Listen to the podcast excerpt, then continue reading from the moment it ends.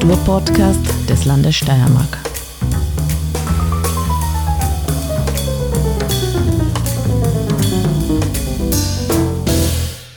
Herzlich willkommen bei Kunstfunken, dem Podcast des Landes Steiermark.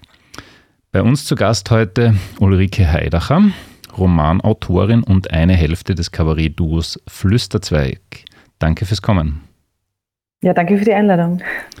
Du bist in Graz geboren und hast in der Schulzeit, nämlich glaube ich 1999, deine Kabarettpartnerin Antonia Stabinger kennengelernt. Und ab dann ging es eigentlich so ein bisschen quasi im Duo durchs Germanistikstudium von Graz nach Wien und auf die Kabarettbühnen. Wie kam es? Naja, also es war gar nicht so, dass alles im Duo, sondern wir haben uns 1999 kennengelernt, ähm, haben auch haben uns in der Theatergruppe kennengelernt, haben aber außerdem nicht viel miteinander zu tun gehabt. Und wir haben dann, es stimmt, wir haben beide Germanistik in Graz studiert, sind beide nach Wien gegangen, aber das alles unabhängig voneinander. Und wir haben uns dann eigentlich erst in Wien wieder getroffen.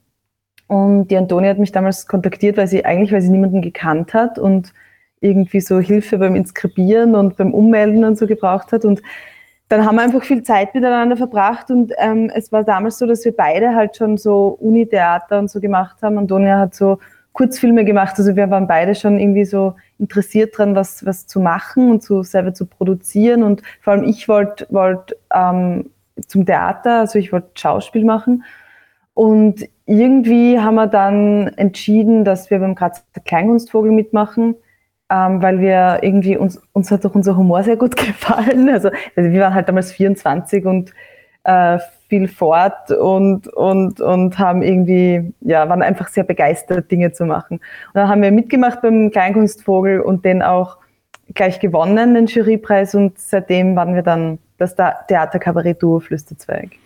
Genau, muss man dazu sagen, die, die vielleicht sich mit Kabarett nicht so gut auskennen, der Kleinkunstvogel wird immer im Theatercafé in Graz ausgelassen und ihr habt da, glaube ich, bei eurer Premiere gewonnen, was schon durchaus sensationell ist, weil da sind ja alle möglichen ähm, ja, Ligen unterwegs. Das sind ja nicht, das ist ja kein Start-up-Wettbewerb.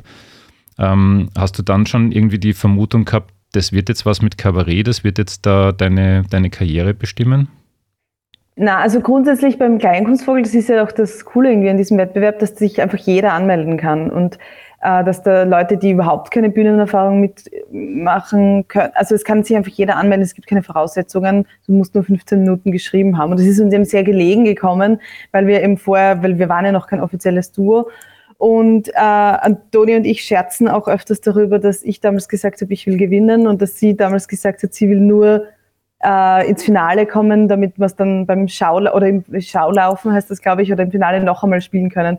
Weil sie hat gar nicht angestrebt, auf die Bühne zu gehen, das war eigentlich nur ich. Und für mich war das natürlich dann schon irgendwie was, weil du gewinnst ja dann auch drei abendfüllende Abende, äh, also dass du ein Programm schreibst, dass du dreimal im Theatercafé spielst.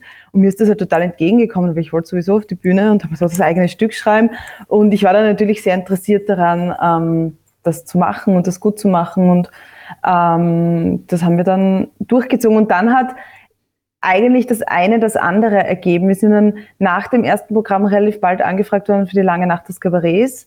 Das ist eben diese, diese jungen Kabarettistinnen-Förderungsschiene.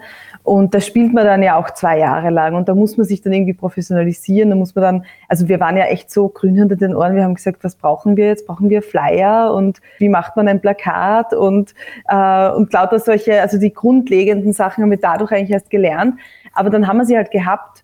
Und dann haben wir eigentlich quasi weitermachen müssen. Und ähm, sind dann mit dem zweiten Programm dann gleich ins Kabarett Niedermeyer in Wien und dann zu FM4 und also wir haben uns da nicht besonders bemühen müssen, die Dinge sind auch irgendwie gekommen und wir haben sie eben gerne angenommen und versucht, sie möglichst gut weiterzumachen.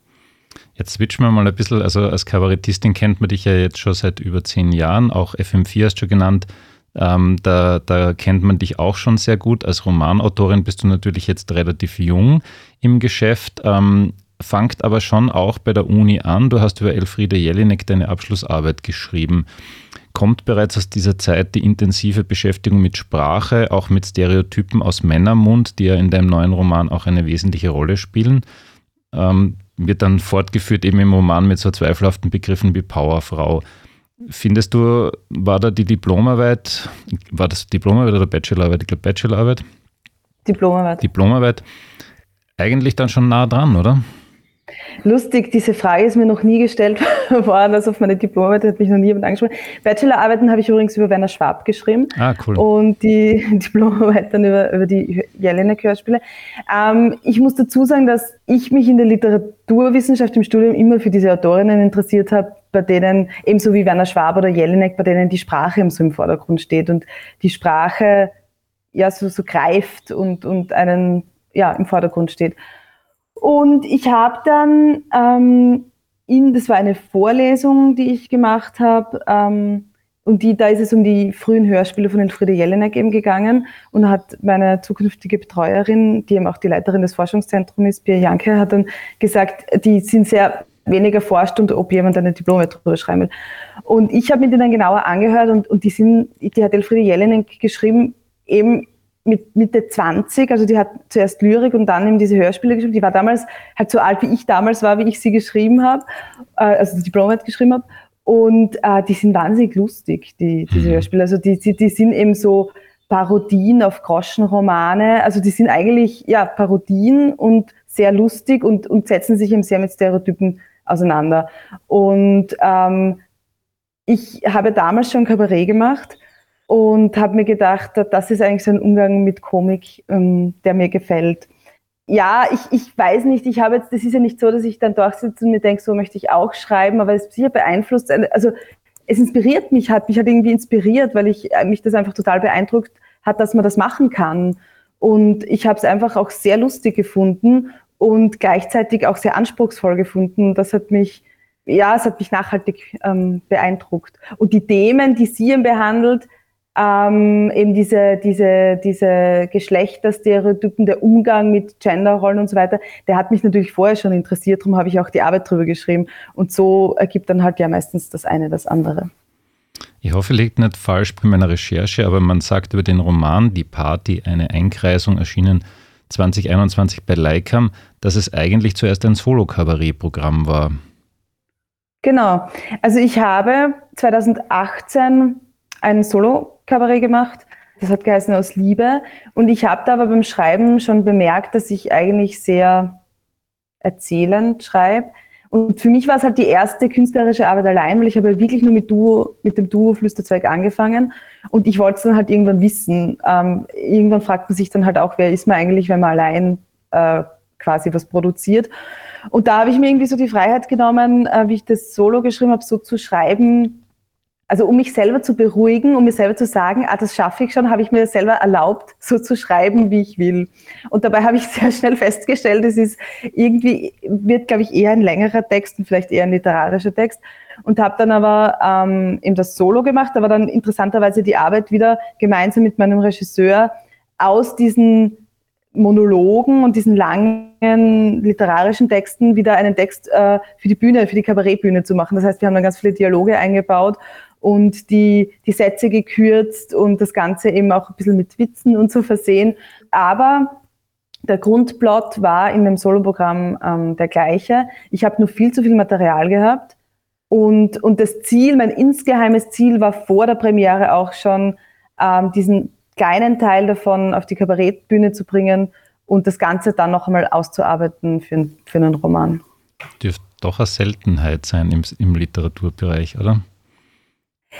Ich habe auch, ich, das war auch so lustig, ich habe ja damals auch für das ähm, Staatsstipendium für Literatur beantragt und habe mir die ganze Zeit gefragt, darf man das? Hm. Kann man das? Und ich habe dann immer selber gesagt, eigentlich, ich darf alles. Was, was, was frage ich mich da eigentlich? Und ja, ich habe es auch noch nie gehört, aber ich habe es gemacht und es hat auch funktioniert.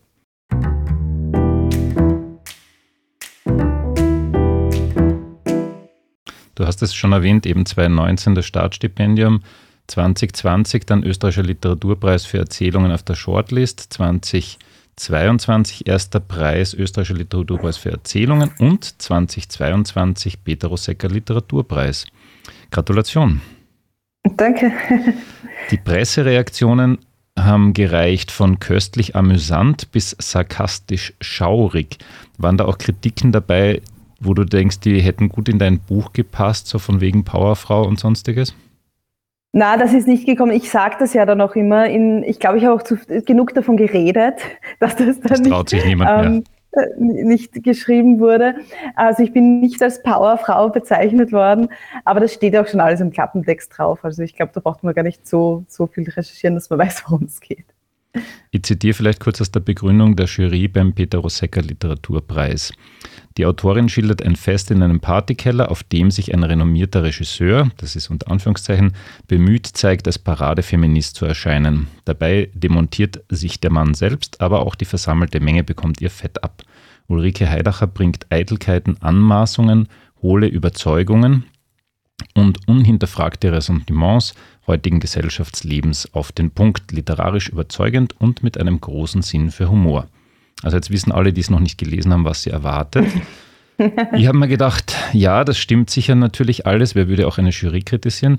Ich habe noch was anderes gefunden, was mir ganz gut gefallen hat. Der Matthias Eggersdörfer hat über euch beide, also über Flüsterzweig, mal gesagt, ihr lenkt nicht ab. Und ich finde, das gilt auch für dein Buch. Es ist keine Ablenkung, sondern ich habe es gelesen, es erfordert relativ viel Aufmerksamkeit. Das liest man nicht einfach so irgendwie, allein schon, weil der Satzbau halt auch oft nicht gerade simpel ist. Wie siehst du das? Das kann ich selber schwer beurteilen, weil ich es halt geschrieben habe. Ähm, ich habe aber natürlich mit Leuten drüber gesprochen und was mich sehr positiv überrascht hat, ist, dass viele Menschen zu mir gesagt haben, sie haben es schnell gelesen oder es hat sie irgendwie hineingezogen. Und das hat mich irgendwie sehr gefreut, dass niemand zu mir gesagt hat, ich meine, das hat sicher auch gegeben, aber das habe ich jetzt nicht gehört. Also das hat jetzt niemand gesagt, aber es haben viele Menschen zu mir gesagt, dass sie es schnell und gerne gelesen haben, dass es auch eben nicht anstrengend zu lesen war. Und das freut mich schon eben trotz dieser langen Sätze und trotz dieser, ähm, ähm, ja, diesem, diesem individuellen Satzbau. Mhm. Wäre das Ganze eigentlich ohne das Startstipendium dann auch möglich gewesen?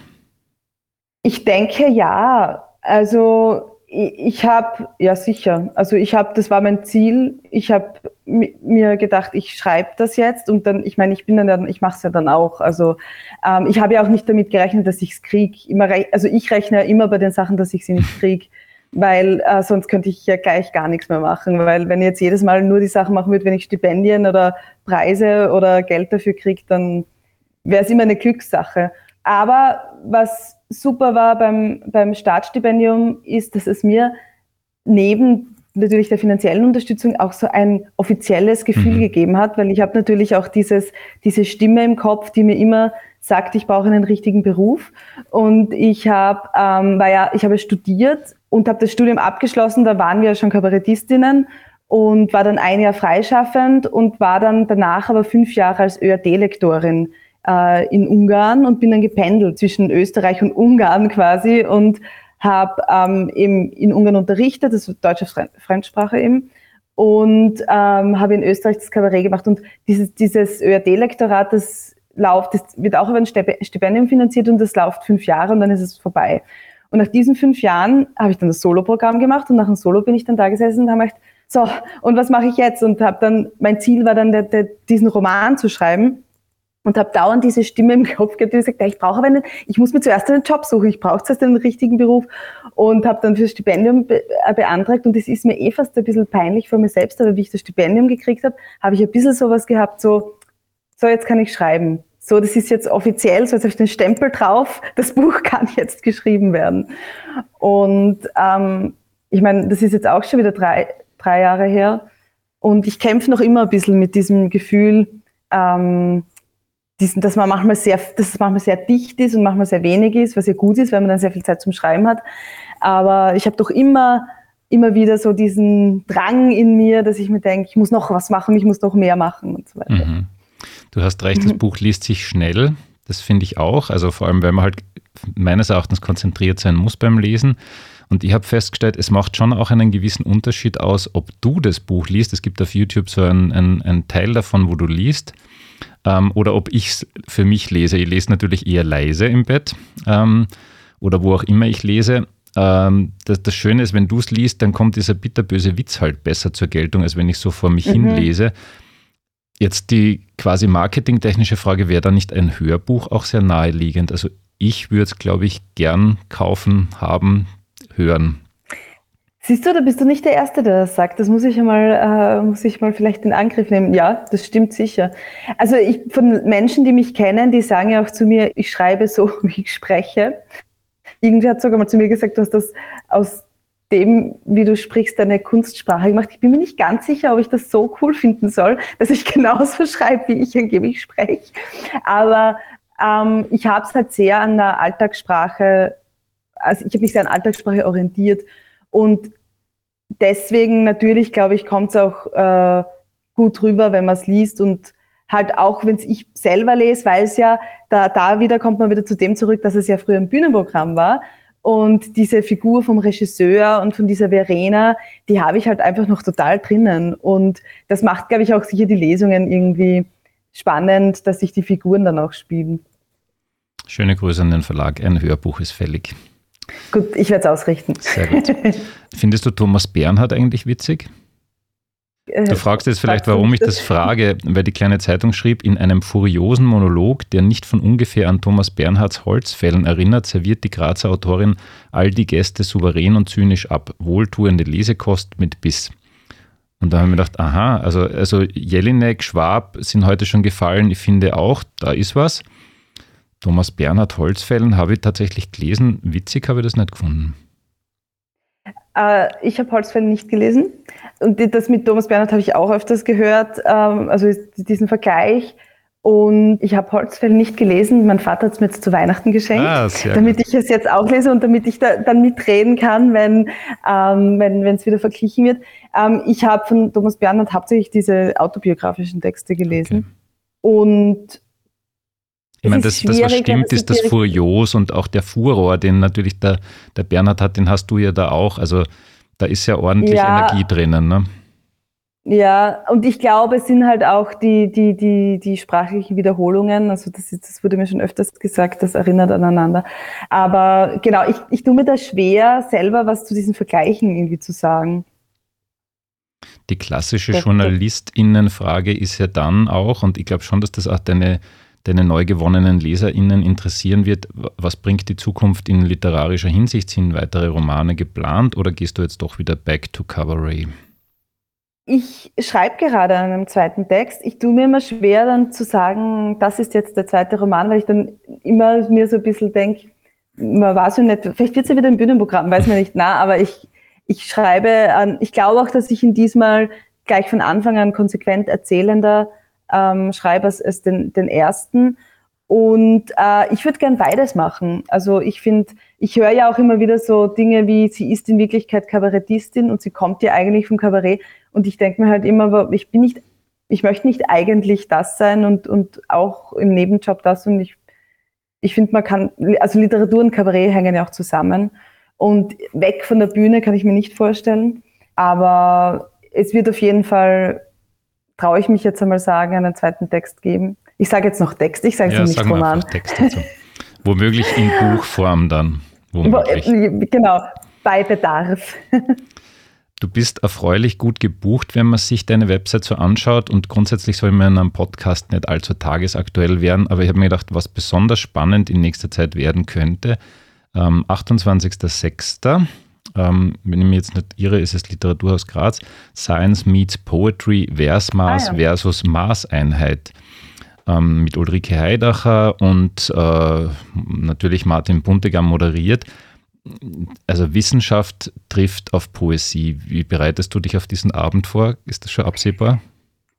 Das, da habe ich mir auch schon Gedanken darüber gemacht. Meine Aufgabe ist es, einen Text zu schreiben zu einem wissenschaftlichen Begriff.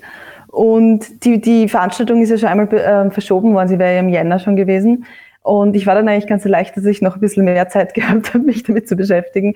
Also ähm, ja, werden wir sehen. Ich glaube, ich werde ein bisschen recherchieren und dann halt auf meine Art einen Text schreiben drüber.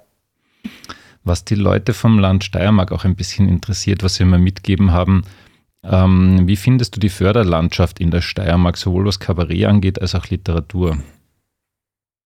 Meinst du jetzt? Ähm, Fühl, fühlst also, du dich als Künstlerin ähm, da gut? Also ich kann mich erinnern an ein Gespräch, das ich mit Nava Ibrahimi hatte und die hat zum Beispiel zu mir gesagt, mhm. sie findet es äh, erfreulich in Österreich, ich glaube auch speziell in der Steiermark, aber in, in Österreich, dass es da tatsächlich äh, Förderungen gibt, dass es da Preise gibt, dass es da Auszeichnungen also, gibt. Du meinst wirklich finanzielle Förderungen? Ja. ja. Also äh, grundsätzlich finde ich in, in, der Literatur ähm, finde ich, finde ich auch, dass es sehr viele Möglichkeiten gibt, äh, gefördert zu werden und, und dass auch sehr, sehr viel Interesse da ist für Texte und Literatur. Und auch, was mich zum Beispiel ja auch sehr gefreut hat, war jetzt auch bei diesem Peter Rosecker-Preis, weil ich das aus Österreich auch so kenne, dass das so unterschieden wird zwischen den Branchen, dass man sagt, das ist Kabarett das ist Literatur und dass mir als eben wie immer gesagt wird, als ursprünglich Kabarettistin ein Literaturpreis beim ersten Roman angegeben hat. Das finde ich irgendwie auch ein Zeichen davon, dass man auch interessiert ist, diese Genres nicht mehr so zu trennen. Und im Kabarett finde ich, ich meine, Kabarett wird ja nicht gefördert. Das hat jetzt zum, zum ersten Mal voriges Jahr, aber aufgrund der Corona-Pandemie, ein, ein Stipendium für Kabarett gegeben. Und ansonsten gibt es eben diese Kleinkunstpreise und diese Wettbewerbe, wo man mitmachen kann.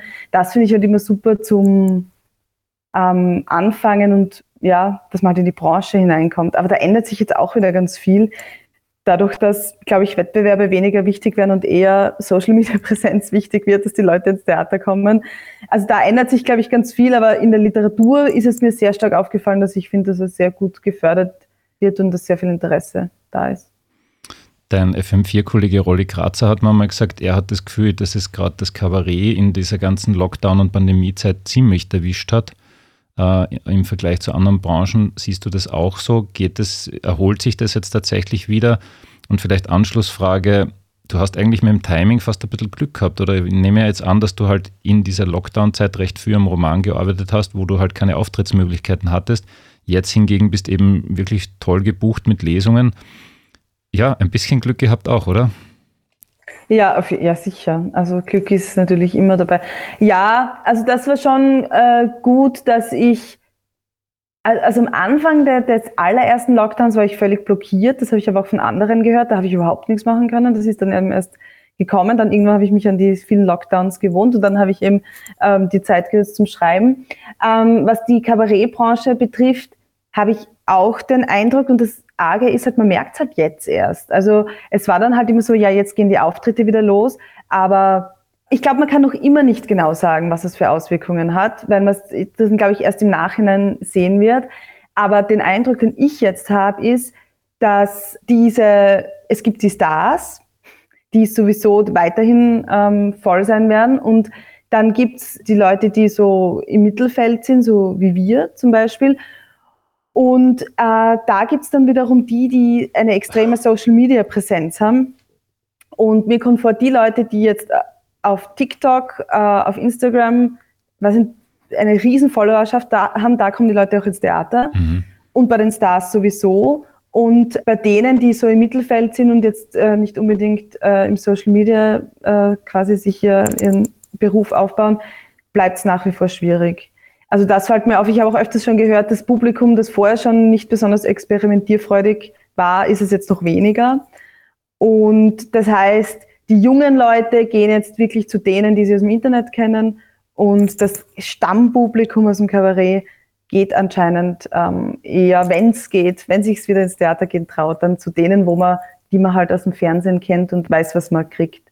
Das ist so ein bisschen der Eindruck. Ähm, ich weiß nicht, ob das stimmt und ob sich das hält, aber so von Gesprächen und von dem Eindruck, den ich jetzt habe, kommt es mir irgendwie so vor. Letzte Frage, auch eine klassische Frage, aber ich bin schon sehr gespannt auf deine Antwort. Was liest du gerne und was liest du gerade?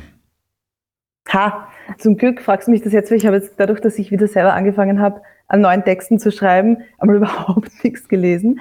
Ähm, ich lese gerne Bücher, wo mich die Sprache eben mit nimmt, also mitreißt, wo die, die, es kann auch gerne unkompliziert geschrieben sein, aber wo ich irgendwie das Gefühl habe, da, da weiß jemand, was er mit der Sprache macht. da ist mir die Geschichte dann oft gar nicht so wichtig. Und ich lese jetzt aktuell, das habe ich von meinem Vater zu Ostern bekommen, weil ich kriege nämlich immer von meinem Vater zu Ostern einen, einen Roman und äh, da mein Vater vier Töchter hat, ähm, wir, unterscheidet aber jeder an Themen und, und Stil und ich kriege jedes Mal die von aktuellen aus der österreichischen Autorinnen und Autoren ähm, aufgrund meines Berufes und ich, das ist jetzt die Wut, die bleibt von Mareike Fallwickel. Sehr schön, interessant. Das finde ich toll mit dem Papa, der Bücher an seine Töchter verschenkt. Das ist schön. Ja, liebe Ulrike, danke, dass du dir Zeit genommen hast. Viel Erfolg bei den nächsten Auftritten, viel Erfolg mit dem zweiten Text, was immer es wird. Äh, ich bin mir sicher, wir werden einerseits äh, was lesen und andererseits was hören von dir. Alles Gute und bis zum nächsten Mal. Dankeschön.